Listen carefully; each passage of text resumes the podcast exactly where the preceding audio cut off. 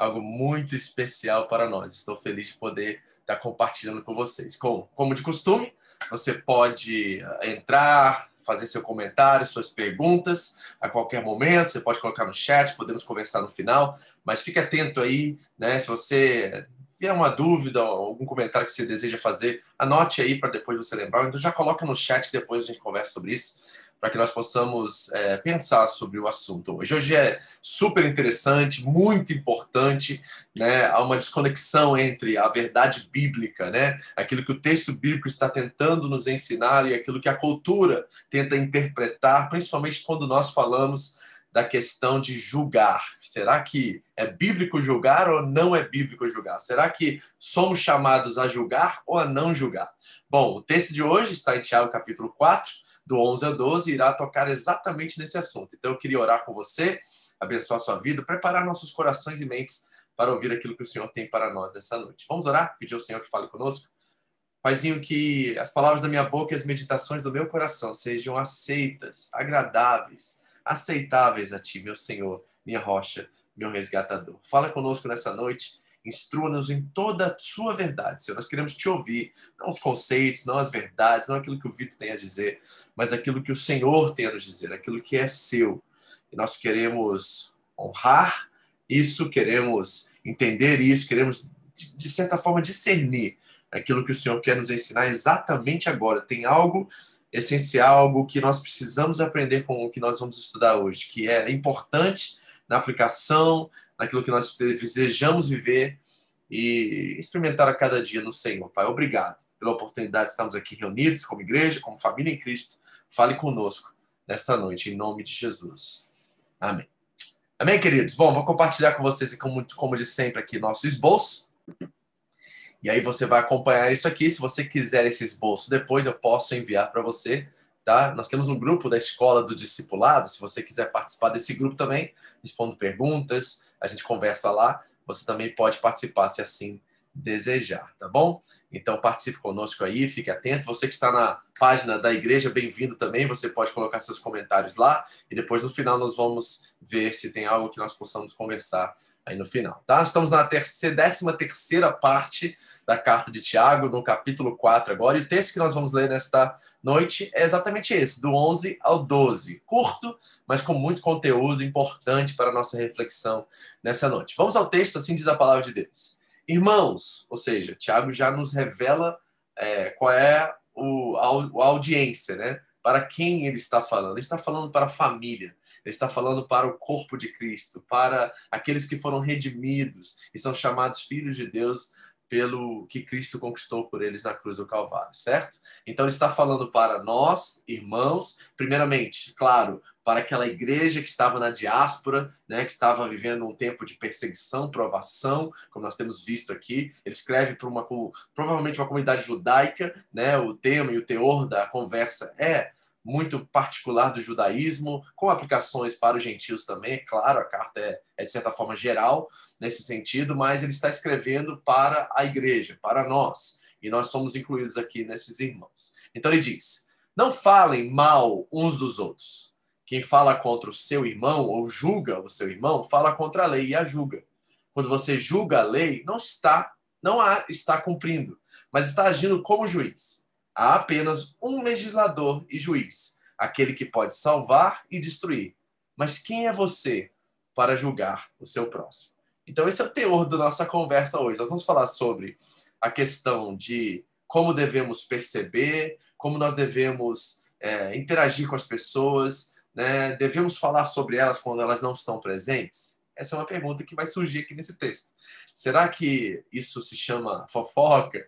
Ou será que isso tem um, certo sentido de ma malignidade, maldade, a qual nós devemos jamais é, interagir, pertencer a esse tipo de, de relação a qual nós falamos mal uns dos outros? Será que nós devemos julgar? A Bíblia nos condena quando nós julgamos ou será que ela nos ensina uma forma correta de julgar? Sobre isso que nós vamos conversar hoje. Espero que tenha muito conteúdo aqui para a sua aplicação naquilo que você irá aprender. Vamos lá. Primeira coisa, nós precisamos ver da onde vem essas frases, essas palavras aqui do apóstolo Tiago, irmão do Senhor Jesus. O capítulo 6, nós vimos, termina, né, com quando Jesus está falando sobre esse mesmo tempo, né, esse mesmo tema, perdão, nós estamos lá em Mateus 7, por exemplo, Jesus vai falar, né, não julgueis para que não sejam julgados. É um tema muito, é, muito presente hoje na igreja, no contexto político que nós estamos vivendo no mundo hoje. E Jesus, esses princípios que Tiago, de certa forma, está tentando nos ensinar aqui, são extraídos com certeza das falas de Jesus. Tiago,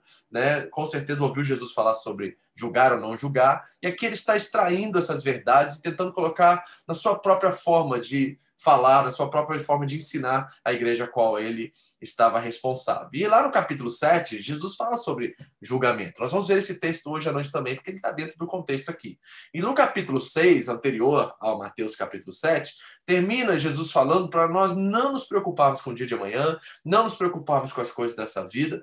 E isso automaticamente implica que a razão disso é porque Deus está no controle de tudo e Ele é nosso Pai e cuida bem de nós, que nós jamais devemos julgar as pessoas pelas suas atitudes e as suas formas de pensar.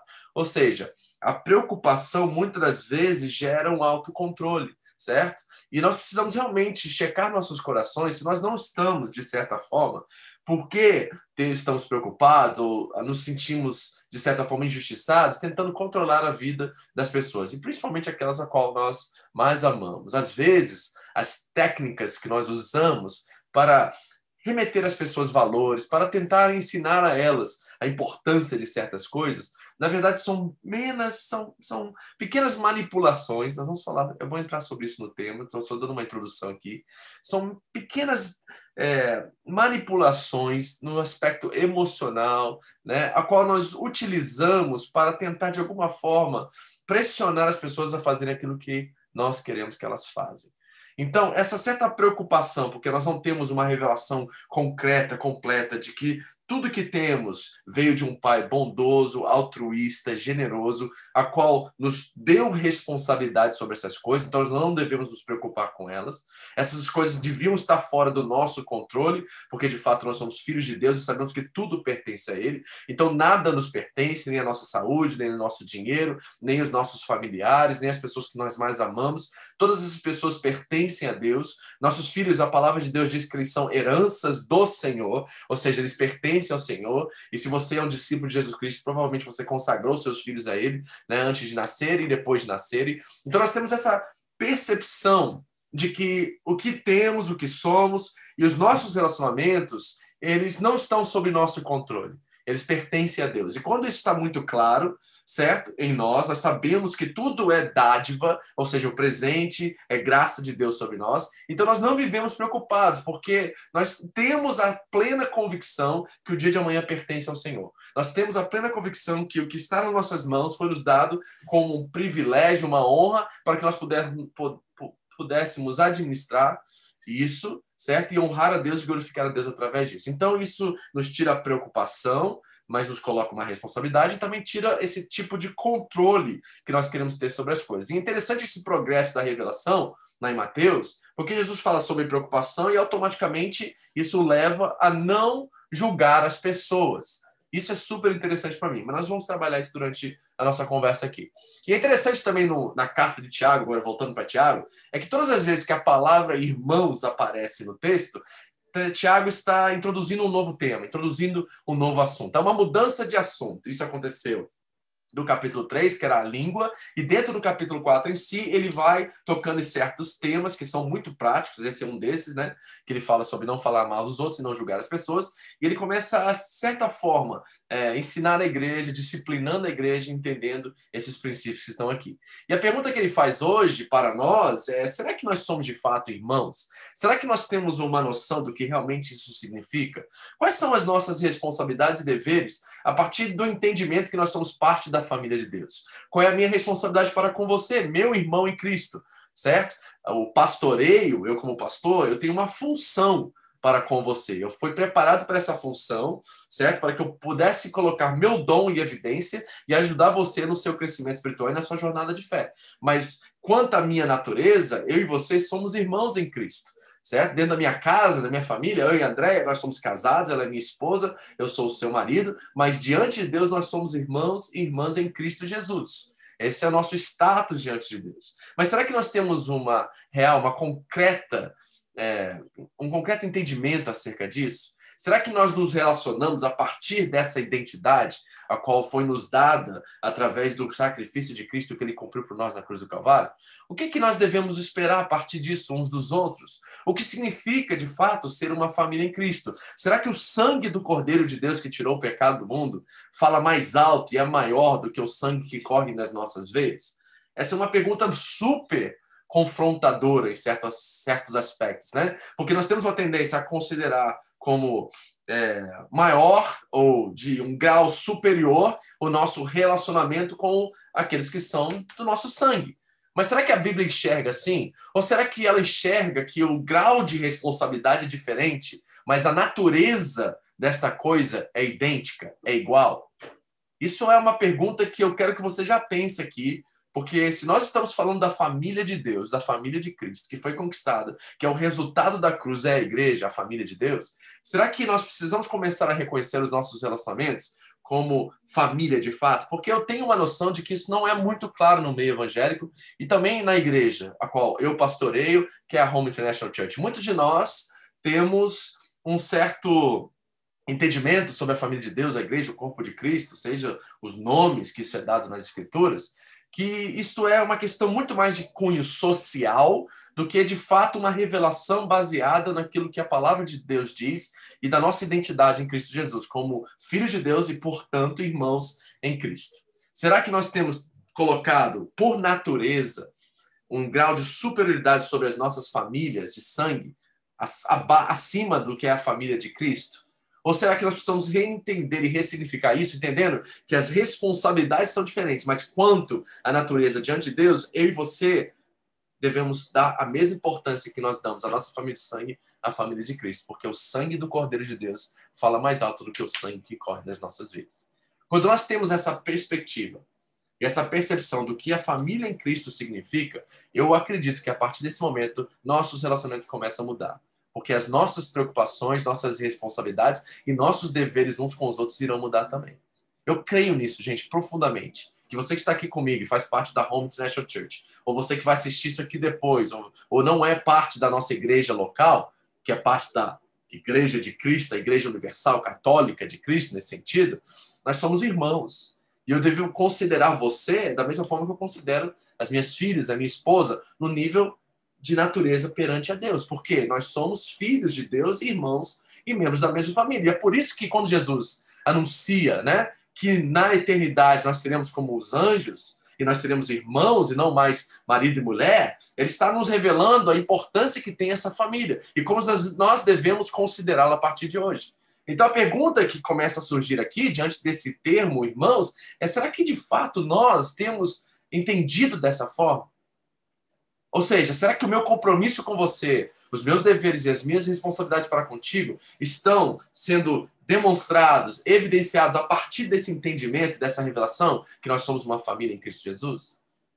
Essa é uma pergunta muito interessante, não é? E coloca a gente contra a parede, porque o fato é que muitos de nós somos meros conhecidos. Muitos de nós não conhecemos nem um pedacinho da vida dos nossos irmãos. Nós simplesmente passamos domingo juntos, nós simplesmente estamos lá, não temos interesse em conhecer, não temos interesse em nos relacionar, e isso revela que nós não entendemos o que significa ser família. É claro que num ambiente de uma igreja gigante é quase impossível você ter esse tipo de relacionamento com todo mundo. Mas com uma igreja de 30, 40, 50 pessoas, você deveria conhecer um pouquinho das histórias e das pessoas que estão ali, com a intenção de tentar evidenciar o que você é na sua nova identidade agora a partir de Cristo Jesus. Você é a família de Deus.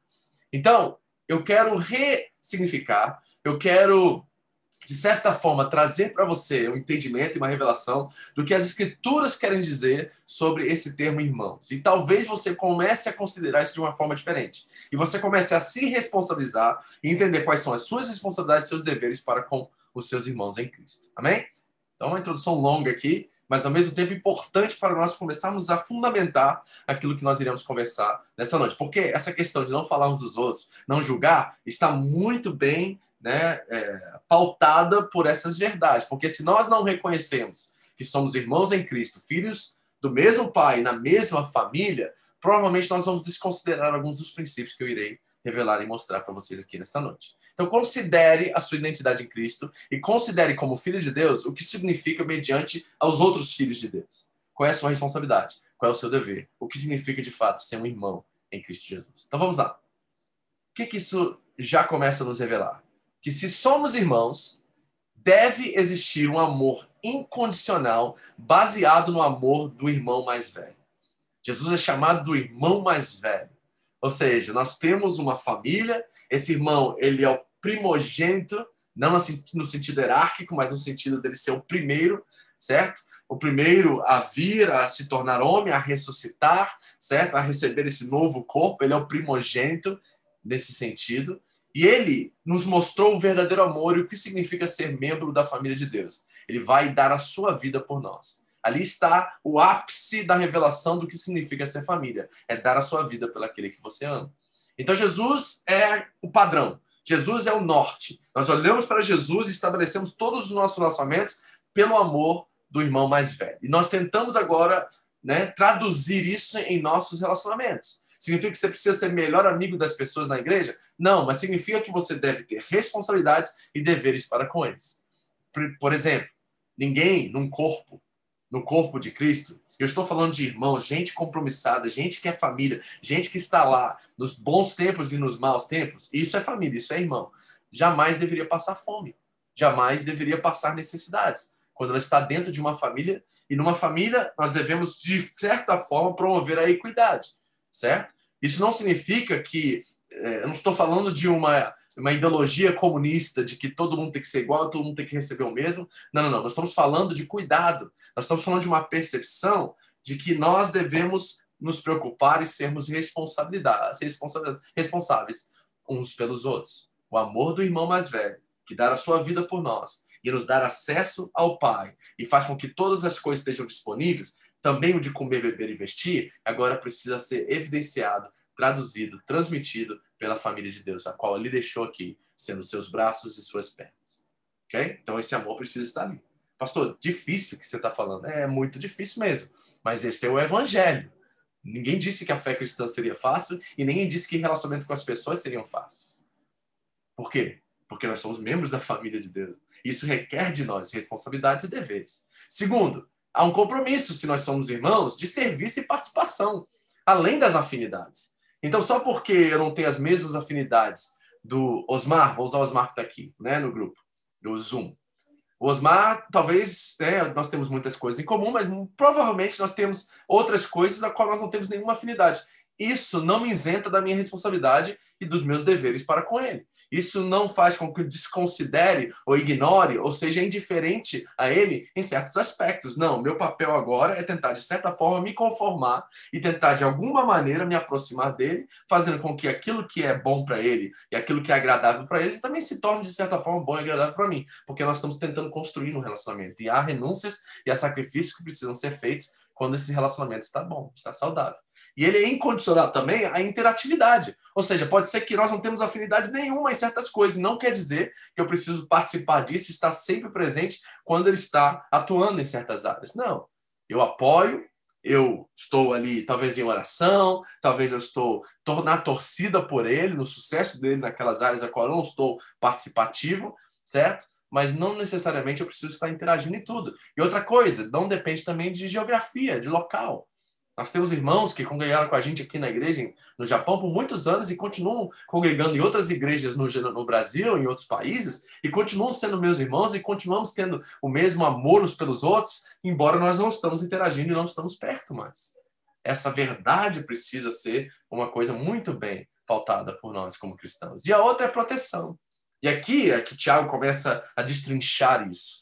Ele diz assim: nós precisamos guardar as costas uns dos outros. Isso não quer dizer passar panos quentes sobre questões de imoralidade. Não significa fechar os olhos quando o irmão peca, mas significa que você não pode ser omisso àquilo que está acontecendo. Você precisa protegê-lo, guardá-lo. Você precisa entender que o amor requer proteção. O marido que não protege a sua esposa, o namorado que não protege a sua namorada, certo? Uma mãe que não protege os seus filhos, realmente talvez será considerada uma mãe que não ama, um pai que não ama, um namorado que não ama certo? Porque talvez está buscando segundas intenções e outras coisas. Então, nós precisamos considerar tudo isso. São coisas difíceis, eu sei, gente. Mas Deus espera de nós isso. Eu acredito que a Bíblia nos revela que Deus espera que a sua família tenha esses padrões e esses princípios, porque Cristo, em sua vida, com aqueles doze homens que os traíram, que o deixaram, que foram omissos, que foram irresponsáveis, que foram pecadores, como eu e você somos. Jesus os amou, e a palavra diz que ele os amou e os amou até o fim. Então, esse é o padrão, esse é o norte nosso, é isso que nós desejamos e devemos buscar, certo? Então, nós estamos estabelecendo aqui o padrão. Difícil é, mas pela graça de Deus se torna possível se nós tivermos entendimento e discernimento de todas as coisas. Então, vamos ao texto agora. Ele diz assim: ó, Irmãos, não falem mal uns dos outros.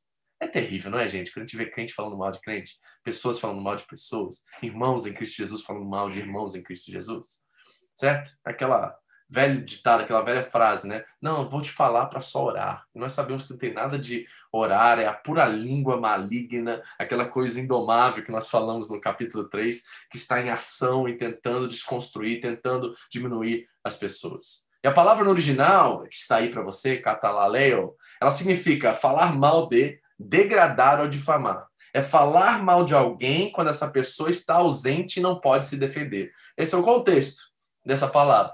Então, é quando você fofoca ou fala mal de alguém, quando essa pessoa não está lá para dar o seu veredito, para dar a sua posição acerca do assunto que está sendo tratado. Ou seja, em outras palavras, diz assim Tiago: não tenhais por hábito, conforme vindes fazendo, de difamarem a outros por qualquer razão. Isso é outra tradução desse texto, sei?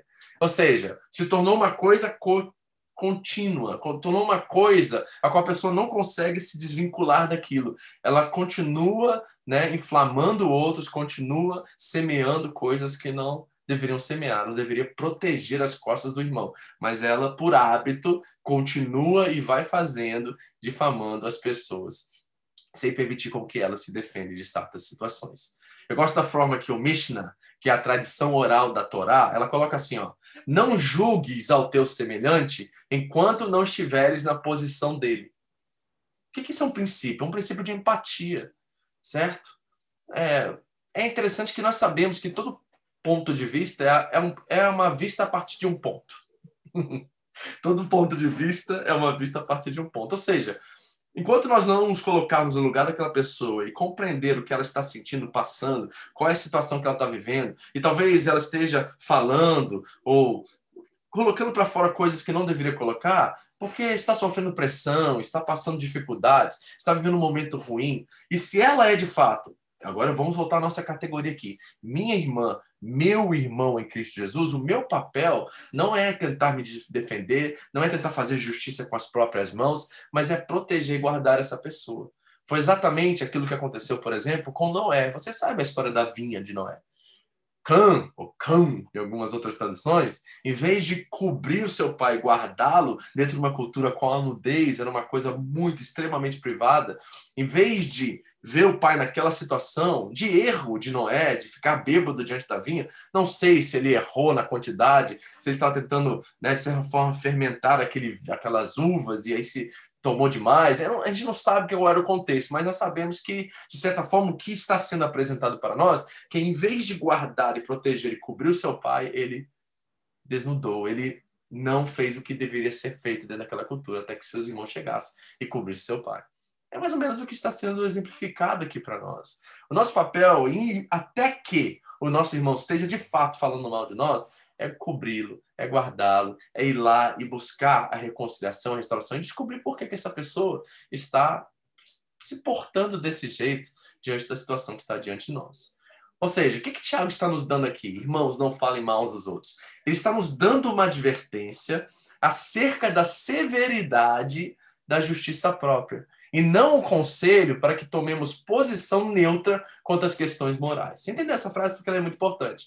Ou seja, o que ele está dizendo assim, ó, não façam justiça com a sua boca. Não tente pagar o mal com o mal. Não façam dessa forma. Porque o que está por detrás desse princípio aqui inicial é que as pessoas estão tentando fazer justiça. Por quê? Porque estão preocupadas em perder algo, ou a reputação, ou dinheiro, ou seja qual for a situação, e aí eles, façam, eles fazem justiça por detrás disso, em vez de esperar que a justiça seja feita por Deus. Ou seja, Tiago não está dizendo assim, olha, nós precisamos ser isentos, nós precisamos ser indiferentes a questões de pecado ou imoralidade entre os nossos irmãos. Não é isso que ele está dizendo. Na verdade, ele quer que nós agimos, tomamos, sermos, sejamos proativos quando nós vemos nosso irmão caindo no buraco, indo para o né, fundo do poço. É importante na questão da irmandade que nós protegemos um ao outro, cuidamos uns dos outros. Ele está dizendo assim: não faça isso sem ser uma ação direta com aquela pessoa falando mal dos outros nas costas, não protegendo seu irmão quando você deveria. Olha o que Paulo diz aos Efésios: não haja obscenidade, nem conversas tolas, nem gracejos imorais que são inconvenientes, mas, ao invés disso, ações de graça. Reparou? Ah, o contraste aqui em vez de ficar falando, e aqui é palavrão, literalmente, tá aí, ó, se você quer uma palavra, um texto bíblico que impede com que os cristãos usem de palavras torpes, usem de palavras de baixo calão, de palavrões, tá aqui, ó. Não haja obscenidade. É, a palavra torpe é até alguma tradição que eu vi, acho que é da KJV ou da a, a Almeida Revista, né? Eu acho que é palavra torpe. Então tá aqui um texto. Agora, qual é a questão aqui? Provavelmente é de tensão, de, de desentendimento entre irmãos que estão agora falando mal um do outro, usando até obscenidades, palavrões. E ele diz assim: veja isso, ação. Ação de graça, doação de si, entrega, sabe? De você fazer o caminho até o seu irmão para resolver aquela questão. Então, o primeiro princípio está estabelecido aqui, amém? Crentes em Cristo Jesus, eu peço a vocês, quando você estiver numa situação que houve uma divergência, houve um problema, uma situação, seja o tamanho que for, resolva com seu irmão, proteja o seu irmão, guarde ele e não tente se defender, não tente fazer justiça própria, mas resolva a situação, vá direto e resolva, porque quanto mais tempo você esperar para resolver a situação, provavelmente você está colocando seu irmão em risco dele tentar fazer justiça com aquilo, ou então levar alguém que faça por ele. Amém? Em nome de Jesus. Vamos continuar. Ele vai usar alguns verbos aqui que eu achei interessante. Ele diz assim, ó, quem fala contra o seu irmão ou julga o seu irmão, fala contra a lei e a julga. O primeiro verbo que ele usa é fala, o outro é julga. Vamos olhar esses dois. Olha que diz Salmos 15. Aquele que é íntegro em sua conduta e pratica o que é justo, que de coração fala a verdade e não usa a língua para difamar, que nenhum mal faz ao semelhante, ao seu semelhante, e não lança calúnia contra o seu próximo, que rejeita quem merece desprezo, mas honra os que temem ao Senhor, que mantém a sua palavra, mesmo quando sai prejudicada. Este homem é o bem-aventurado, íntegro, justo, verdadeiro, olha só, não usa a língua para difamar, não faz mal contra o seu semelhante, não lança as calúnias. Olha o que ele é. Ele rejeita quem merece desprezo. Ele honra aqueles que temem ao Senhor. Olha quantos adjetivos virtuosos nós estamos vendo aqui. É isso que Deus espera de nós, queridos, como Cristo, como pequenos Cristo. É assim que Jesus foi, certo? Provérbios 10, 18. Quem esconde o ódio tem lábios mentirosos, e quem espalha calúnia é tolo. Aquela pessoa que fofoca, que fala contra o seu irmão, a Bíblia chama de tolo certo? Então nós precisamos entender que é tolice tentar usar o caminho da justiça própria, tentar diminuir as pessoas e difamá-las, fazer calúnias. Salmos 101, versículo 5. Farei calar ao que difama o próximo às ocultas. Não vou tolerar um homem de olhos arrogantes e de coração orgulhoso. Deus disciplina aqueles que são orgulhosos e aqueles que difamam uns aos outros lá em Provérbios 6 também diz que tem seis coisas que o Senhor odeia, a sétima que ele detesta, e aquele detesta é aquele que fala falso testemunho contra o irmão. E nós sabemos que nós não devemos dar falso testemunho, que é um dos dez mandamentos. Então nós temos que entender que a fala será julgada por Deus. Deus tem uma atenção especial sobre os caluniadores, sobre aqueles que mentem, sobre aqueles que difamam uns aos outros. E a base está aqui em Levítico 19 que nós, muitos cristãos, acreditam que foi da boca de Jesus que eles primeiro ouviram isso, mas não foi. Isso era uma lei no Antigo Testamento. Olha só. Não procurem vingança, nem guardem rancor contra alguém do seu povo, mas ame cada um o seu próximo como a si mesmo. Eu sou o Senhor. Então, esse princípio levítico foi o que Jesus ressignificou e trouxe para um nível ainda maior, porque em João 13, 33, 34, ele diz que nós devemos amar a Deus sobre todas as coisas e ao próximo como ele nos amou. Jesus, ó, elevou o patamar da lei. Diz assim, não é do jeito que você quer ser amado, porque é fácil você amar quem te ama e você quer que ela expresse o mesmo amor que você tem por ela. Mas eu digo a vocês, ame como eu vos amei, como ele nos amou, dando a sua vida por nós. Então aqui está o primeiro verbo, é o fala. Queridos, tenham muito cuidado em falar, porque se você fala mal de um crente, você está falando mal de um filho de Deus, e Deus não deixa que isso fique em oculto. Deus não deixa. E ele não tolera um homem de olhos arrogantes e de coração orgulhoso. Ou seja, também está nos dizendo que aquele que fala e, cal e calúnia e difama o outro, ele é arrogante e orgulhoso. E nós precisamos ter realmente cuidado com isso. Então, o que é melhor fazer, pastor? Ir direto na pessoa e resolver a questão, para que você não tenha que cair nesse erro e nessa condição e ser julgado pelo próprio Deus. Horrenda coisa é cair nas mãos do Deus vivo. Amém? Se todo crente soubesse isso, acabava com a fofoca na igreja, porque nós iríamos resolver todos os nossos problemas. Então, a primeira questão no primeiro verbo é o falo. O segundo é julga. Ele diz: quem fala contra o seu irmão ou julga o seu irmão, fala contra a lei e a julga. Por quê? Porque a lei é o padrão da justiça. A lei já nos diz o que é que deve ser feito ou não feito. Então, se nós estamos agora falando, nós estamos nos colocando acima da lei, certo? E o conceito de julgar nos nossos dias ele está muito vazio de sentido, certo? E ele é muito pouco justificado biblicamente. Todo mundo usa Mateus 7. Até gente que não conhece a palavra de Deus, ou crente desviado, usa. Né? Tá desviada e não me julgue para que não sejam julgados. Isso é uma frase assim de efeito já, que as pessoas nem sabem onde está na Bíblia, não tem nem entendimento sobre o contexto do que está sendo dito ali, e já automaticamente lançam essa quando estão se justificando. Porque dizer esse texto fora de contexto é se justificar. Então, será que nós podemos ou não julgar as pessoas? Será que a Bíblia condena o julgamento? A resposta é: a Bíblia, né? Se nós podemos ou não julgar as pessoas, superficialmente, se você só lê né, o que está escrito ali no texto, você vai achar que nós não podemos jamais julgar as pessoas. Mas não é tão simples assim. E nós precisamos ver o que Jesus tem a dizer sobre o assunto.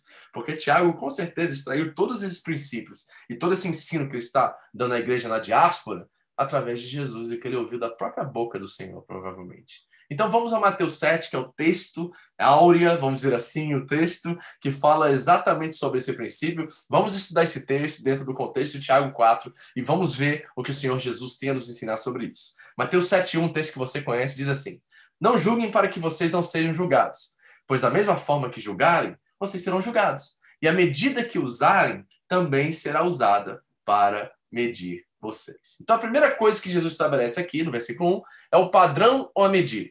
Ou seja, ele não está dizendo que nós não devemos julgar, porque isso seria uma contradição dentro do próprio texto, porque olha o que ele diz: não julguem para não ser jogados.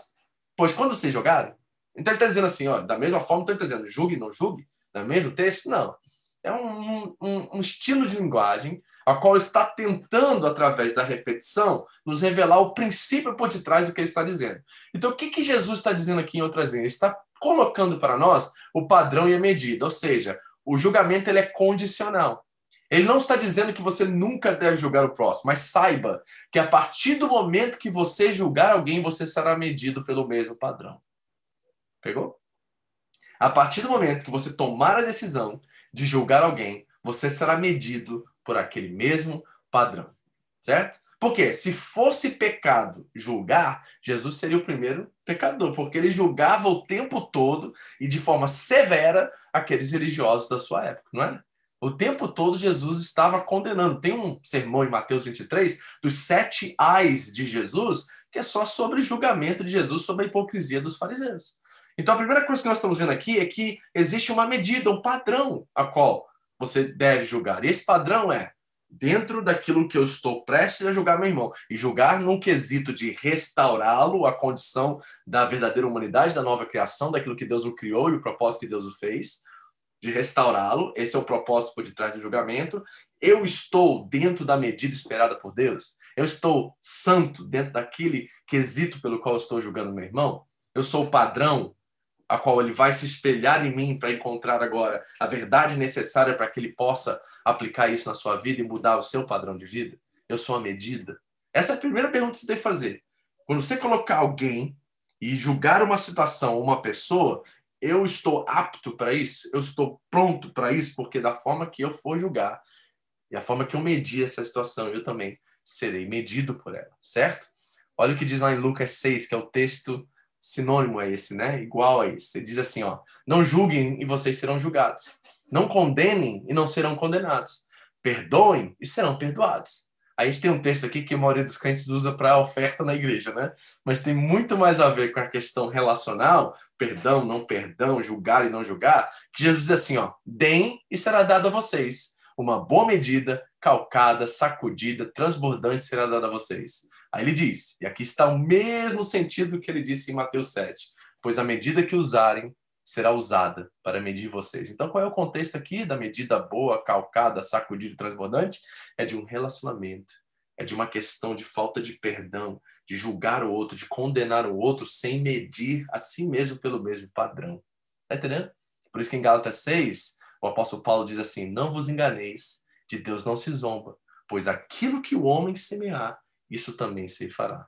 Isso conta na questão financeira? Pode ser aplicável nessa área, mas tem muito mais a ver com o padrão pelo qual nós estamos estabelecendo e julgando as pessoas e condenando elas. Então, antes de você julgar alguém, tenha certeza que não seja de forma hipócrita, a qual você está esperando um padrão de uma pessoa, mas vivendo em outro padrão, dois pesos, duas medidas. Esse é o princípio que está por detrás disso. Ou seja, o que, nós estamos dizendo aqui? Que bondade atrai bondade, gente. Censura atrai censura. Generosidade atrai generosidade. Mesquinhez atrai mesquinhez. Malícia atrai malícia. Misericórdia atrai misericórdia. Boas obras atraem o favor de Deus. E o pecado atrai o julgamento. A lei da atração. Cuidado. A forma que você julgar, você será julgado. A medida, o padrão estabelecido aqui no versículo 1. E qual é a base desse julgamento? 3 a 5. Por que você repara o cisco que está no olho do seu irmão e não se dá conta da viga que está no seu próprio olho? Como você pode dizer ao seu irmão, deixe-me tirar o cisco do seu olho, quando há uma viga no seu? Então aqui ele, ele prepara-nos para a base. Então quando eu for julgar, e eu estou livre para fazer isso, entendendo que eu sou medido e o padrão desse julgamento, e aquilo que eu medir será medido contra mim, qual é a base disso? Como que eu não posso julgar? Qual é o padrão que diz que eu não posso julgar de forma alguma? A questão da hipocrisia. Cisco aqui, no original, significa poeira. É um fragmento qualquer. Jesus usa a menor medida de alguma coisa que pode cair no olho de alguém. Uma poeirinha que trouxe uma certa irritação. Ele diz assim, ó, antes de você ver essa poeirinha, cisco aqui que foi traduzido para o português, a palavra significa meio uma poeira, um fragmento, tá? Antes de você medir isso, que é tão, assim, insignificante, que pode até nem ser visto por olho humano, antes de você julgar isso, veja as traves que estabeleçam a casa a qual ela é edificada. Imagina o tamanho dessa madeira. Você já foi numa casa aqui, viu a madeira principal de uma casa? Ela é gigante. Aqui no Japão tem umas casas que tem aquela madeira especial, caríssima, né, que é usada até para consagração nos rituais budistas e tudo mais, mas é uma madeira maciça, é o fundamento pelo qual estabelece toda a casa. Jesus diz assim, ó, em vez de você olhar a poeira e o fragmento que está no olho do seu irmão, olha a viga que está, essa trava que está aí no seu olho com a casa edificada. Então, reparem né, a, o contraste que ele está usando aqui e o distanciamento de uma coisa para outra. Ou seja, ele está dizendo, antes de você julgar seu irmão, tira primeiro a via que está no seu olho. E aí, com empatia, misericórdia, com o princípio da restauração e não da condenação, você poderá soprar, tirar a poeira do olho do seu irmão. Tão fácil fazer isso, né? Quando a gente já estabeleceu o padrão e quando a gente já entendeu que eu vou naquela direção, eu vou julgar sim aquela situação, mas eu vou julgar primeiro, identificando que eu não sou hipócrita diante daquela situação. E segundo, porque eu desejo que meu irmão, né, eu desejo que ele viva bem, eu desejo que ele seja saudável, eu desejo que ele cresça espiritualmente e não quero que nenhuma barreira, nenhuma pendência impeça ele de viver isso. Então, com empatia, me colocando no lugar dele, com misericórdia e o princípio da restauração, eu vou em direção ao meu irmão para tentar trabalhar com ele e ajudar ele a rever aquela situação. A hipocrisia é o grande problema aqui do julgamento. E aí depois ele diz o propósito do julgamento, certo? E o propósito é proteger. Eu falei no início, cobrir as costas do irmão. E ali está em Mateus 18 agora o princípio de tudo isso. Olha o que Jesus diz. Se seu irmão pecar contra você, vá e a sós com ele mostre o erro. Então a primeira coisa que nós devemos fazer quando alguém errar contra nós é ir diretamente nessa pessoa e não espalhar e não falar mal de alguém dela para alguém. Porque a partir do momento que você falar mal dela, daquela situação, Deus irá medir você pela mesma. Então, meu irmão, é sério o negócio aqui. Hein? É complicado isso. Então, por favor, em nome de Jesus, tenha temor e saiba que horrenda coisa é cair nas mãos de Deus vivo. Então, vá até o irmão, mostre o erro. Se ele ouvir, você ganhou seu irmão. É legal isso? Quando você tem uma pessoa que é humilde de coração e ouve aquilo que não ficou muito bem estabelecido, aquilo que ficou meio fora do eixo, e ela reconhece, ela considera, e aí ela pede perdão, você também, você se acerta e trabalham para melhorar isso. Excelente isso, é o mais fácil. Infelizmente, muitos orgulhosos, né?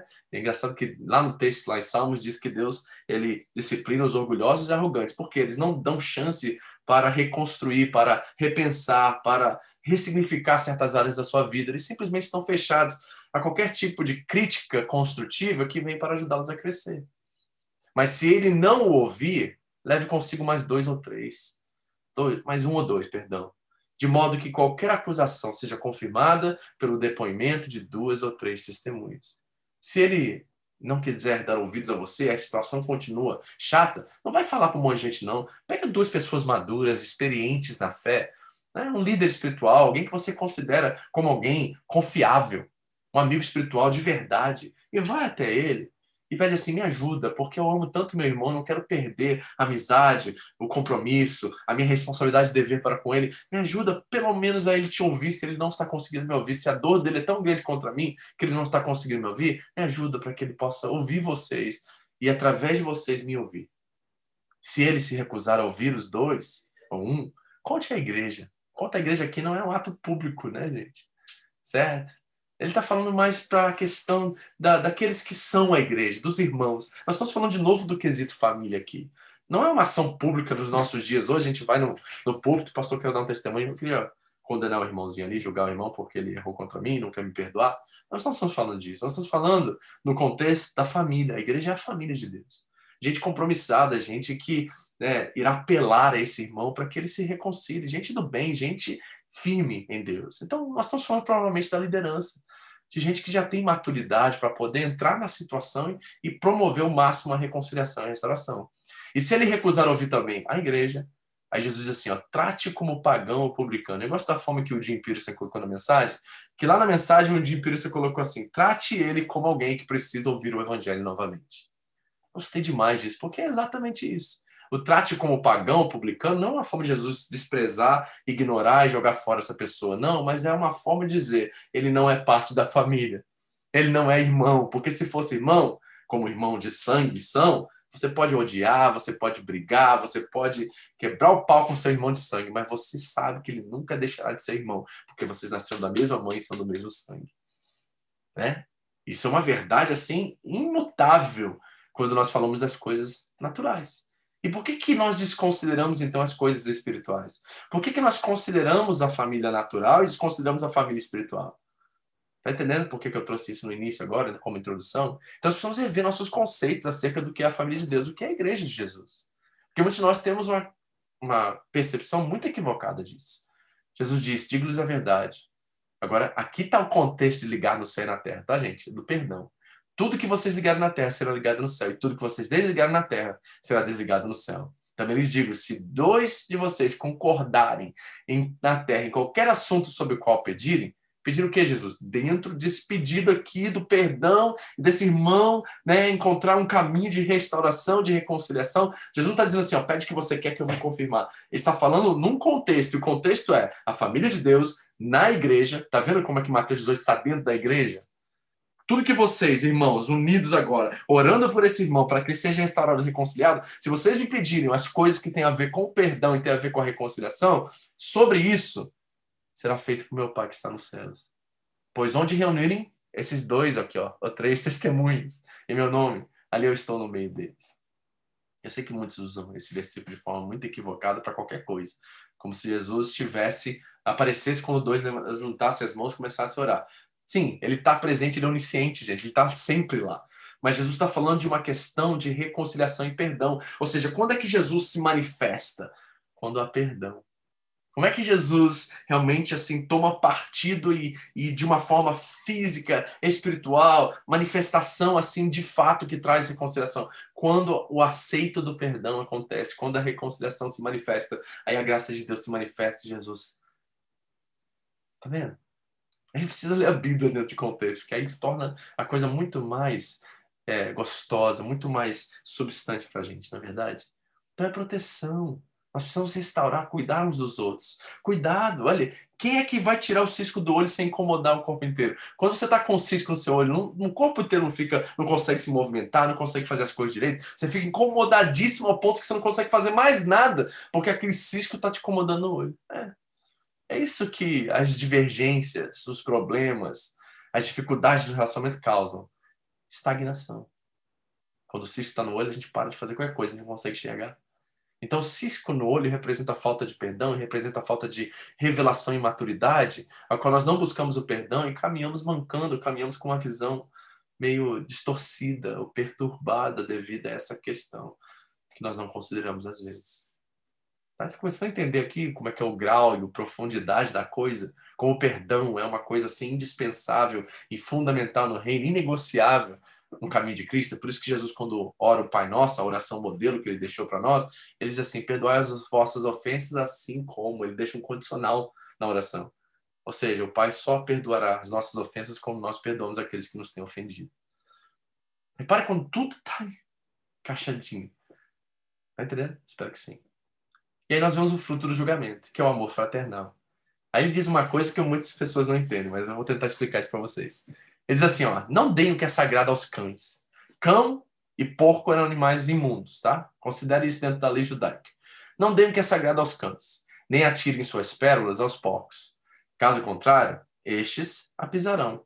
E que eles, voltando-se contra vocês, o despedaçarão. O que, que Jesus está falando aqui? Para isso, nós precisamos entender o progresso da revelação e como o texto funciona. Primeiro, lá no capítulo 6, diz: Não se preocupe. No capítulo 7, ele começa dizendo: não julgue. Lá no meio do capítulo, que nós trabalhamos aqui, ele diz assim: ó, olhe primeiro a viga no seu olho antes de olhar o cisco no olho do seu irmão.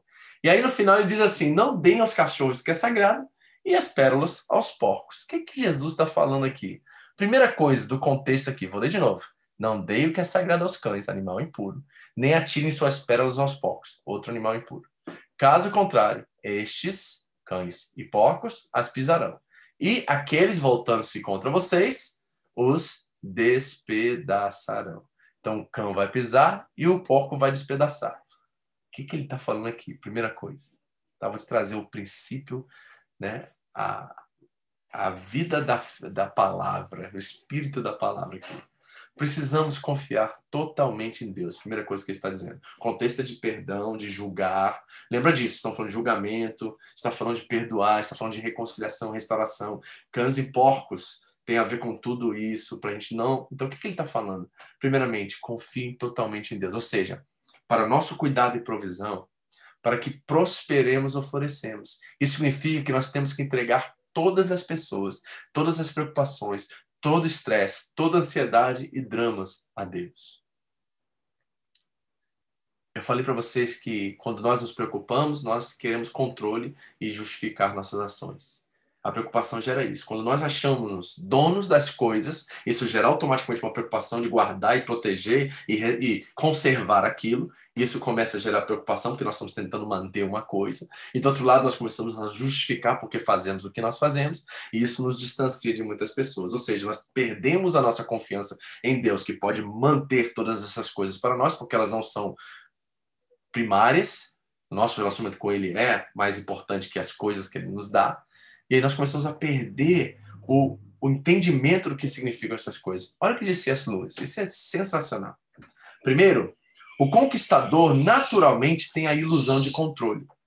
Quanto mais cedo nos livramos dessa ilusão, mais saudáveis estamos. Tentamos controlar muitas das nossas vidas, mas quanto de nossas vidas podemos realmente controlar? Podemos controlar nossas reações às coisas, às vezes mas quase nunca podemos controlar o que nos acontece. Agora, preste atenção. Quanto mais cedo nós abandonarmos essa ideia de controle e começarmos a confiar que alguém, Deus, mais está controlando nossas vidas, melhor nós somos. O conquistador tem a ilusão que ele está no controle da sua vida. E ele pode, por um curto período de tempo, até estar no controle. Em última análise, no entanto, ele não pode. E quando algo acontece que está fora do seu controle, ele será devastado pelo evento. Hum, forte isso aqui, né? Profundo o que C.S. Lewis está dizendo aqui. E muitos de nós estamos exatamente nesse lugar. Queremos controlar a vida, queremos controlar as pessoas, queremos controlar o que temos ou deixamos de ter, queremos controlar todas as áreas da nossa vida. E isso gera preocupação, estresse, ansiedade e causa muitos dramas em nossos relacionamentos, não é? Então, quando ele começa a falar sobre essas questões de não dar aos cães e nem aos porcos certas coisas, ele está dizendo assim: olha, você precisa confiar totalmente em Deus. Você precisa chegar a um entendimento de que você, na verdade, não tem controle sobre as coisas, embora você pense que tenha. Primeira coisa.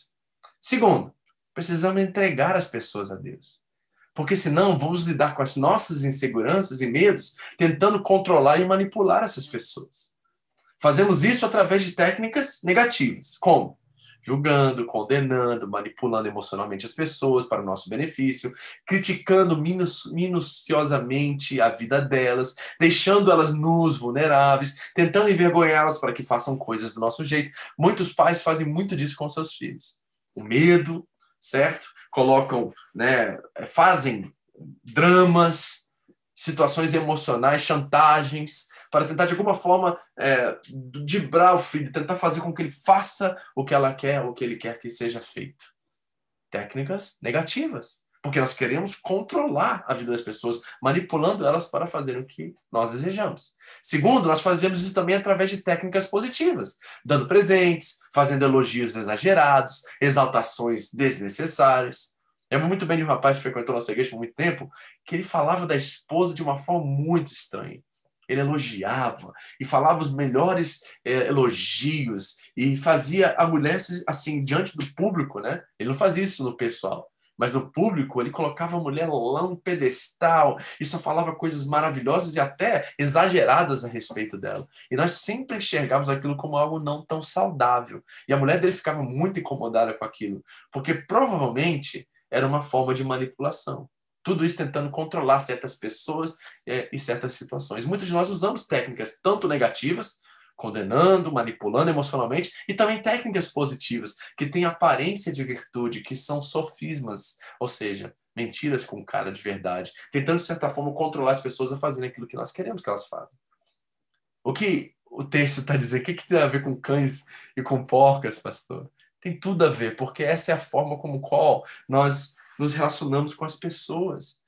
Nós, às vezes, não julgamos, e também é uma forma manipuladora, certo? De agradar ou de ser complacente, querer fazer a vontade da pessoa só para conquistar alguma coisa que está ao nosso alcance dela, tentar tirar alguma coisa que nós queremos dela. Ou às vezes nós condenamos e batemos de frente porque nós queremos ver aquela pessoa diminuída para que nós nos sentimos superior. Isso que é dar ao os cães, o que é sagrado, e atirar pérolas aos porcos. Ou seja, Jesus quer nos ensinar é que temos que ter muito cuidado nos nossos relacionamentos, porque se nós confiamos as pessoas, primeiramente as pessoas ao cuidar de Deus, a grande tendência é que vamos abusar dessa relação. E podemos estar dando coisas boas para pessoas que não estão prontas para receber ou também não querem. Se nós não confiarmos essas pessoas a Deus, se nós não entendemos que tem um juiz acima de nós e que nós não devemos buscar jamais a nossa justiça própria, se nós começarmos a entender o que isso significa e pararmos de usar técnicas negativas e positivas para tentar, de certa forma, conquistar os nossos objetivos, e isso significa, por detrás, ter controle sobre as pessoas e as situações da nossa vida, nós vamos continuar jogando pérolas aos porcos e atirando o que é sagrado aos cães. Ou seja, a religião ela é uma propulsora aqui tremenda desses, desses, dessas malignidades, dessas coisas terríveis, porque ela constrói caminhos de manipulação e uso, certo? Ela é um, um solo fértil para manipulação e abuso, porque ela tem aquele sentimento né, de poder, de, de virtude, de piedade. E muitos de nós estamos agindo assim dentro dos nossos próprios relacionamentos. Nós estamos, talvez não falando mal das pessoas, mas usando de certas técnicas para manipulá-los ao ponto de chegar aos nossos objetivos. Ou então nós estamos levantando a bola, sempre elogiando, sempre levando presentes, elogios e tudo mais, para que nós possamos também de manipular de forma positiva o que está acontecendo. Isso é pegar esses princípios e não entender o valor que ele tem na relação.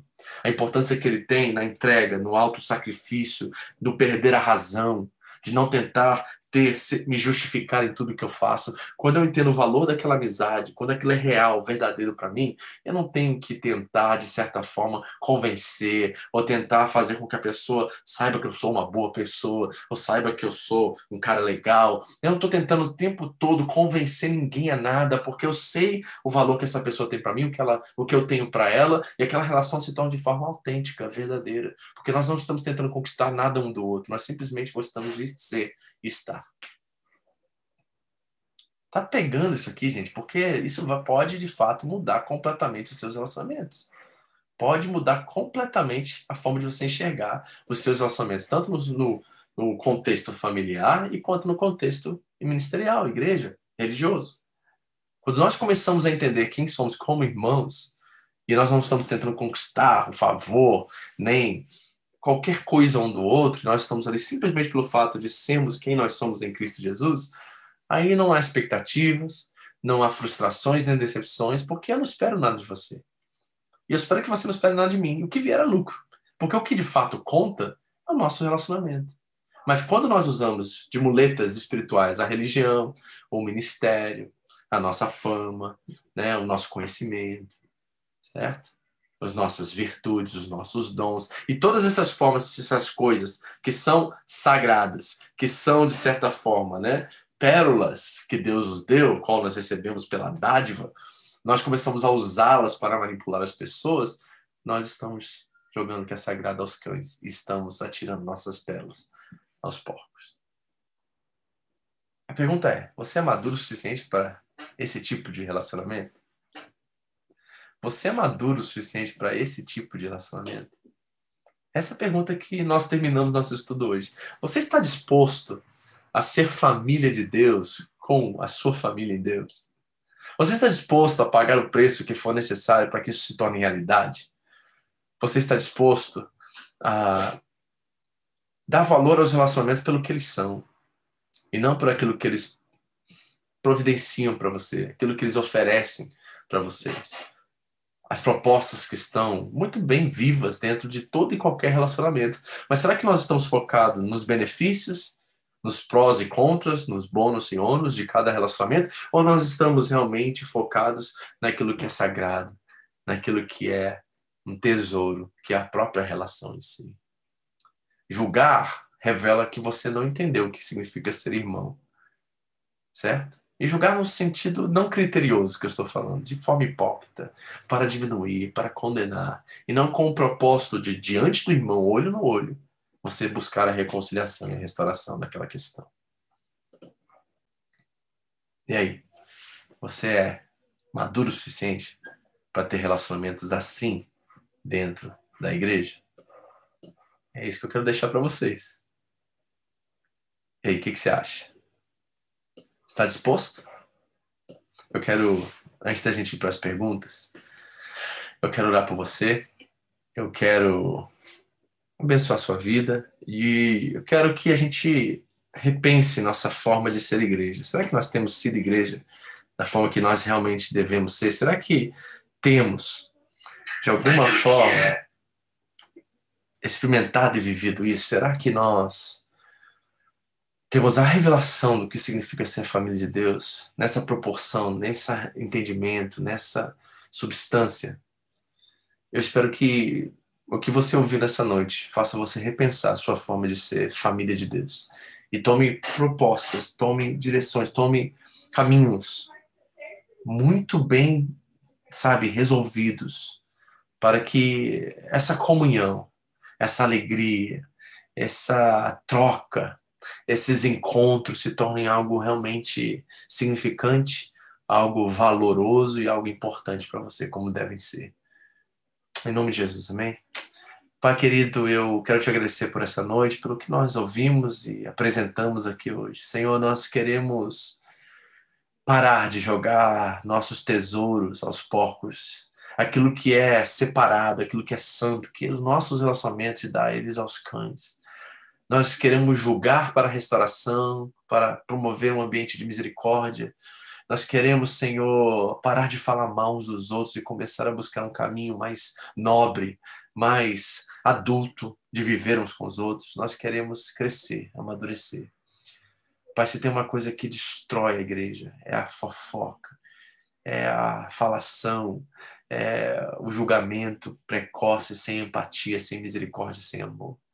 Então ajuda-nos a ser essa igreja, Deus, diferente, uma igreja santa, uma igreja sagrada, uma igreja que faz dos seus lançamentos o seu maior tesouro. Primeiro contigo e depois uns com os outros. Ajuda-nos a ser irmãos, Senhor. Em nome de Jesus. Amém. Amém? Você que está aí é, online aí com a gente pela página, ou então aqui no Zoom, galerinha, tá? Vamos conversar agora, bater um papo. Me ajude aí, por favor. Quem gostaria de fazer uma pergunta, gostaria de tocar num assunto, falar alguma coisa, uma coisa que não ficou muito, é muito inteligível, assim, sei lá, muito claro para você, você pode mandar pela página que você está aí com a gente aí, ou você pode é, conversar comigo aqui pelo Zoom. Alguém gostaria de falar uma coisa, fazer uma pergunta, um comentário? Vamos lá, vamos lá, vamos lá. Quem? Quem vai ser o primeiro hoje?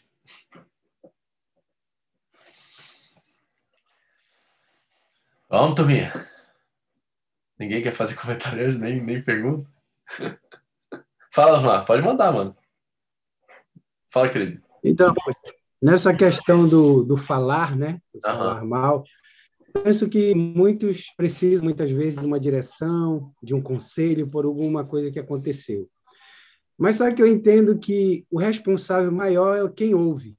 Sim. Porque se aquela pessoa vier falar mal de outra, e eu concordar e colocar lenha, aí o negócio desanda. Eu Sim. penso que quando chega alguém e essa pessoa dá uma direção não alimentando o que aquela pessoa quer ouvir, mas eu entendo que quando ela percebe que aquela pessoa, na verdade, quer difamar outra, ali tem que parar a conversa. Porque se eu colocar lenha, simplesmente eu só vou estar ajudando e fazendo aquela pessoa acreditar que ela está correta, independente do que ela fez e ela sempre vai entender que é dessa maneira que funciona. Hum. Agora, eu penso que realmente o responsável é aquele que ouve, que vai dar direção, hum. que vai entender e fazer ela entender é, o outro lado, né? que não é dar continuidade a esse tipo de conversa e falar mal dos outros. Eu penso que aquele que ouve é responsável maior, né? como o senhor está falando de maturidade. Lógico, a gente muitas vezes leva o prejuízo, mas o importante é você parar com aquilo ali. E quando você não alimenta isso, eu tenho a certeza que essa pessoa não vai te procurar mais para falar das outras pessoas. Ela vai entender que se ela for ali, ela sabe que vai ter um limite, vai parar ali. Agora, quando ela encontra alguém que vai alimentar o que ela quer ouvir e vai ajudar a difamar a pessoa que talvez ofendeu ela, aí eu entendo que a gente entra no nível né, não só de maturidade, mas também de denegrir a imagem da igreja. Esse é o meu pensamento. Né? E olha só que coisa interessante que você falou, Osmar, é o seguinte: você só tem uma chance com isso, porque só vai acontecer uma vez se você parar. Isso que é a coisa mais engraçada disso tudo, porque você vai fazer isso uma só vez na sua vida, porque se você chegar uma pessoa e tentar resolver, essa pessoa nunca mais vai te procurar. E provavelmente você não vai ter outra chance nisso, porque vai espalhar uma fama que você é uma pessoa que resolve situações. Entendeu? Então, é muito interessante porque provavelmente você só tem uma chance de acertar isso. Ou você vai encontrar uma, ou vai, tipo, vai receber uma fama negativa de ser alguém que ouve muitas fofocas e não faz nada com aquilo e vai sempre ser uma lixeira com as pessoas depositam suas fofocas e seus lixos, ou você vai ser alguém que pela justiça, pelo amor, pela graça, irá dizer assim: "Não, nós vamos lá resolver isso agora" e nunca será procurado novamente. Então você só tem uma chance. E, e espero que a chance seja que você falou, Osmar de verdade, ser alguém que encontra o caminho da reconciliação, da restauração, que contra caminhos de da igreja não ser difamada e o nome de Jesus não ser né, caluniado aí fora, porque infelizmente isso tem sido uma norma nos nossos dias, né, da igreja contemporânea, de muita falação, de muita gente falando muito mal uns dos outros e também da própria igreja. E isso é uma lástima porque isso é culpa dos crentes, é minha culpa, é sua culpa, porque nós deixamos vazar além da família né? É que nem aquela velho ditado, lava roupa, é, su, lava, roupa suja se lava dentro de casa. E, infelizmente, os crentes não têm adotado isso como verdade e princípio, né? E aí nós temos visto esses más testemunhos dentro da igreja, né? Que mais, gente? Alguém aqui queria falar? Você que está aí na página da igreja quer mandar um comentário, uma pergunta, agora é a hora. É... Pastor, é errado lembrarmos a pessoa do que fizemos ou fizeram algo por ela para ela ser mais grata? É errado lembrarmos a pessoa do que fizemos ou fizeram Depende, Janaína, entendi o que você falou. Eu acho que você quer assim, ó, é bom falar para as pessoas porque para que elas possam ser mais agradecidas pelo que nós fazemos por elas. Depende do nível do relacionamento, certo? Se for no nível que nós conversamos hoje, de sermos irmãos, então acredito que é uma lição que precisa ser ensinada. Infelizmente, muitas pessoas realmente não sabem agradecer e não sabem reconhecer o bem que eles foram feitos, né? Então, se você tem um irmão em Cristo, você ama essa pessoa, você vai chegar assim, olha, eu acho que você está com carinho, com as palavras corretas, de forma correta, respeitosa. Chega assim, eu acho que uma das questões que eu tenho notado, que você tem certa dificuldade, é reconhecer, né? E agradecer as pessoas pelo que elas fazem por você. Você tem a tendência a sempre olhar a, a, o lado, né? Aquela questão do copo vazio, do copo cheio, né? Sempre olhar o lado do copo vazio. Não é uma pessoa que sempre diz obrigado, então lembra de algo que a pessoa lhe fez e credibiliza isso na conta dela, num bom sentido de dizer isso. Então, depende do nível do relacionamento. Se você tem uma pessoa que é uma amiga de verdade, um amigo espiritual, acho que você deve falar, certo? Porque isso irá construir. Agora, a pessoa tem que ser humilde para ouvir, né? Você tem que reconhecer se essa é uma característica dela. Ela é uma pessoa humilde, flexível, coração é maleável. Uma pessoa que vai ouvir, vai reter, vai refletir, vai pensar e vai tentar encontrar caminhos diferentes. Se é uma pessoa assim, tem um coração humilde, é, é, é um dever seu falar, para que ela possa né, evoluir como pessoa, né, dar um testemunho melhor como cristão. Então, acho que é fundamental. Eu gostaria de ouvir isso. Eu, pessoalmente, gosto de ouvir críticas construtivas.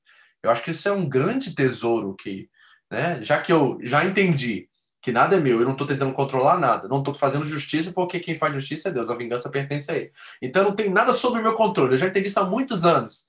Nada é, é de meu controle. Então, eu abro mão entendeu? E busco sempre o caminho que Deus propõe para mim. É um caminho de amor, de vencer o mal pelo bem, de não fazer vingança nem revanche, porque isso pertence a Ele, né? Que a misericórdia triunfa sobre o juízo.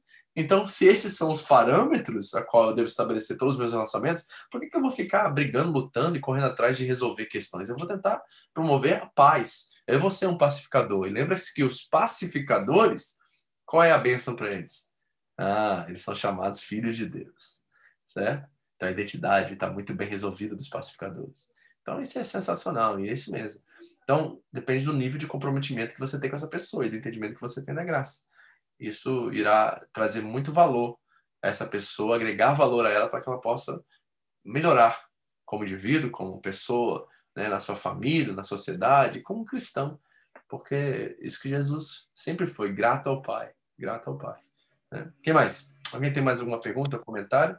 Pode falar. Esse, é, esse de dar pérolas aos porcos é, pode aplicar, por exemplo, é, se você vai dar conselhos para uma pessoa e a pessoa não, não te ouve ou não ou te ouve, mas tipo até concorda, mas não age conforme o que você falou. Exatamente, Thalita. Uhum. Então, assim, por isso que é tão importante nós entendermos o grau do relacionamento, sabe? Qual é o grau da relação. Assim, que eu estou dizendo é o seguinte: essa pessoa é alguém que eu valorizo e, e assim. É, um extremo, é uma pessoa que, abaixo de Deus, é uma pessoa que eu considero demais, é uma pessoa que vale a pena pagar um preço, é uma pessoa assim que, que me reconhece também nesse mesmo nível, sabe? A, a identidade está muito bem é, fixada, assim, muito bem resolvida entre nós. E é uma pessoa uhum. que vale a pena eu ter chateação, eu pagar um preço de não ficar bem com ela por um tempo, porque nosso relacionamento está acima das questões de ordem. Você tem que checar todos esses negócios. Porque tem gente que realmente, que você continua falando, falando, falando, falando, e a pessoa só pega e joga fora, só pega e joga fora, só pega e joga fora. Não pratica, não coloca em prática nada disso. Você está pegando o que é sagrado, que é, eu estou falando da relação, não das coisas, sagrado, uhum que constrói o relacionamento, que alinha o relacionamento, que nos torna mais íntimo, mais perto de Cristo, certo? Essas coisas que eu estou falando, valores subjetivos, não valores materiais, isso aí tanto faz. Estou falando de coisas que constroem um relacionamento de verdade. Se a pessoa pega isso, por exemplo, você fala para assim, poxa, Não devia ter falado assim tal, com o seu marido, ou você não devia ter me tratado daquela forma. E ela pega assim, ah, mas eu sou assim mesmo, pronto. O que ela está fazendo? Exatamente isso. Ela está pegando pérola e jogando para os porcos. Ela está pegando o que é sagrado e jogando para os cães. Mas e quando o assunto não é assim tão superficial, mas um assunto, por exemplo, se uma pessoa que você ama muito se distanciou de Deus, se distanciou da igreja e você quer que ela retorne. Tipo, e você insiste, insiste, ora e fala com ela, é, é, insiste, mas você não vê resultado. É. Eu acho que o, o limite, eu acho que essa é a pergunta. O limite é, para mim, é, é Mateus 7 de novo. O limite é quando essa pessoa, né, ela me tira da vida dela, me ignora, me uhum. desconsidera, é indiferente, não me procura mais, não, não eu, eu sou um incômodo para ela quando eu a procuro. Eu me sinto já uma pessoa assim que está incomodando ao ponto da pessoa não querer mais minha presença perto dela. Aí não tem o que você fazer. Né? Mas o limite eu acho que é esse. É ela te expulsar da sua vida, não você expulsar ela da sua. Entendi. Não eu desisti, mas ela que não chega para lá. Exatamente. Entendi. Você não pode fazer nada. A pessoa tem, ela é responsável por si mesma, ela tem o um livre arbítrio, ela tem fazer essa opção. Você tem que ser alguém que vai dizer assim, tudo bem, ela não me quer mais, mas eu estou aqui. A hora que ela precisar, eu vou estar presente. Entendeu? E talvez dizer isso, já que você vê que a coisa chegou nesse nível de incômodo, de incômodo e um incômodo assim não bom, da pessoa desprezar a sua presença, falar assim, olha, eu entendi que você está incomodada comigo, você não me quer perto de você, eu só quero que você saiba que a hora que você precisar, independente do tempo, independente do que venha acontecer, eu estarei presente e pronto para te ajudar.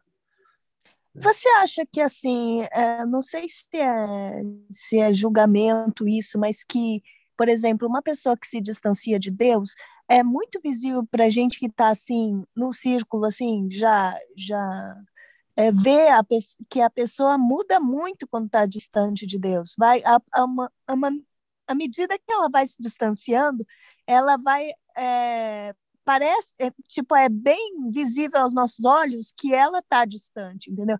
Mas a própria pessoa não não enxerga uhum. e acha que não, que tipo assim não, eu por exemplo, tem muita gente que fala para mim, eu distanciei da igreja, mas não de Deus, é. né?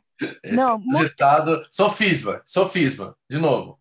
Isso é, é mentira com cara de verdade. É bonito uhum. falar isso hoje em dia, né? Só que não tem, não tem coerência nenhuma com, com, com aquele que revelou através da sua palavra a importância do que a igreja é. Então a pessoa não entendeu o evangelho, não entendeu o que a família de Deus é, o que ela representa, certo? E talvez está adotando uma caricatura do que a igreja é. E infelizmente os evangélicos fazem muito caricatura da igreja. Então é mais negócio, não é nesse sentido de família como deveria ser, certo? Uhum. E não depende do que nós fazemos ou deixamos de fazer. A família tem uma questão de natureza, não é questão de ordem. Então, a igreja, infelizmente, muito da igreja levou para o aspecto business, negócio, instituição, e não e uma associação, às vezes, mas não uma família. Esse é o nosso erro. E nós também erramos com isso. Eu também já errei com isso no passado. E eu estou tentando re ressignificar isso para entender o que a Bíblia tem a nos dizer do que é ser família. Então, a pessoa que diz isso, talvez ela está se referindo a essa estrutura, a esse tipo de igreja. Né? Que é uma instituição, que é um movimento que promove mais ação do que relação. Uhum. Então ela está usando isso como uma desculpa para ela não fazer parte disso. Mas se ela voltar para as escrituras e ver o que significa realmente ser a igreja, ser a família de Deus, ela não vai abandonar isso. Entendeu? Ela pode se frustrar com a, com a instituição, se decepcionar com homens, mas a família de Deus ela não pode abandonar. Então ela vai ter que encontrar um meio, uma forma dela ser igreja. Isso vai ser com três, quatro pessoas lá na casa dela. Tem outro papo aí muito é, presente nos nossos dias que você pode ser igreja virtual. Eu vi isso algumas semanas atrás, alguém dizendo assim: não, agora eu decidi depois da pandemia que eu só vou congregar em casa pela internet. Isso não é igreja, meu irmão. Você pode criar sua própria forma de ser igreja, mas não é Bíblia, não é o que Deus intentou para a igreja. Você pode fazer isso e depois você vai ter que lidar com Deus na questão de você formular suas próprias ideias acerca daquilo que ele construiu e fez. E em Cristo Jesus é o resultado da cruz. Nós temos que olhar para aquilo que é o manual e dizer o que, que o manual me diz, o que Deus tem a me dizer sobre aquilo que ele mesmo criou. E não é virtual. Não é. Pode ser virtual por um certo período, temporariamente? Sim. Que tem certas coisas que acontecem, circunstâncias que levam a isso. Mas não pode permanecer nessa, nesse status, porque não é isso que a igreja é. Né? Sim. Uhum. Amém. Alguém mais? Então, eu estou dizendo em outras palavras que quem diz ser desigrejado e ser igreja não é igreja. E quem diz que. É, e, e se você. E, pastor, o que é essa igreja então? Então, no mínimo, você se reunir com duas ou três pessoas, ter ceia, ter batismo, certo? Aí, eu lembro um, um bom tempo atrás surgiu o um movimento da igreja sem placa. E aí começou a aparecer igreja sem placa em tudo que é lugar. O que que virou? A igreja sem placa. É, a igreja sem placa. Continuou com o título, continuou com o rótulo, continuou com o nome, não mudou nada. Só se tornou um movimento igreja sem placa. Então a gente está tentando reconstruir a roda. Não dá, gente. Ou é o que a Bíblia diz que é, ou não é. Então não adianta de querer fazer do nosso jeito as coisas. Não funciona isso. Então esse movimento de igreja virtual não é igreja. Pode ser por um tempo e por necessidades e por circunstâncias, que na verdade promove mais o bem-estar e a saúde das pessoas devido ao momento como o nosso que é a pandemia, mas restabelecendo a ordem, tem que se restabelecer o princípio. Então, exceções acontecem, mas a regra é outra, entendeu? Amém? Alguém mais? Não? Vamos fechar? Deu uma hora e quinze, uma hora e meia quase. Bom, é isso. Se você tiver pergunta, alguma coisa que você quiser, depois você manda para mim, tá? No, particular, isso acontece muito. Eu não sei porque vocês têm vergonha de falar aqui, mas eu recebo um monte de mensagem depois do, dos estudos. Mas tudo bem. Né? Deus te abençoe por isso. Pelo menos você está tentando e está curioso de saber as coisas. Vamos orar, agradecer a Deus por essa noite, por esse tempo precioso que nós tivemos aqui.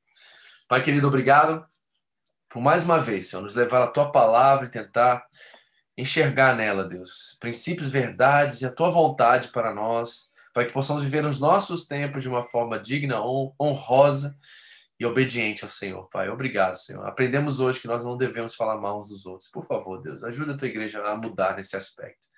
Jesus nos ensinou a buscar o nosso irmão a sós, depois levar dois, ou um ou dois com ele, depois a igreja, depois considerá-lo como alguém que precisa ouvir o evangelho. Então, Deus, nós queremos obedecer para que toda fofoca, que toda maledicência, que tudo isso possa cair por terra e que nós possamos aprender que o julgamento é um caminho de restauração. Ele é importante, não é o não julgar, é julgar com critério, sem hipocrisia, como um ato de proteção e cuidado com os nossos irmãos. Senhor, ajuda-nos a entender por esse caminho.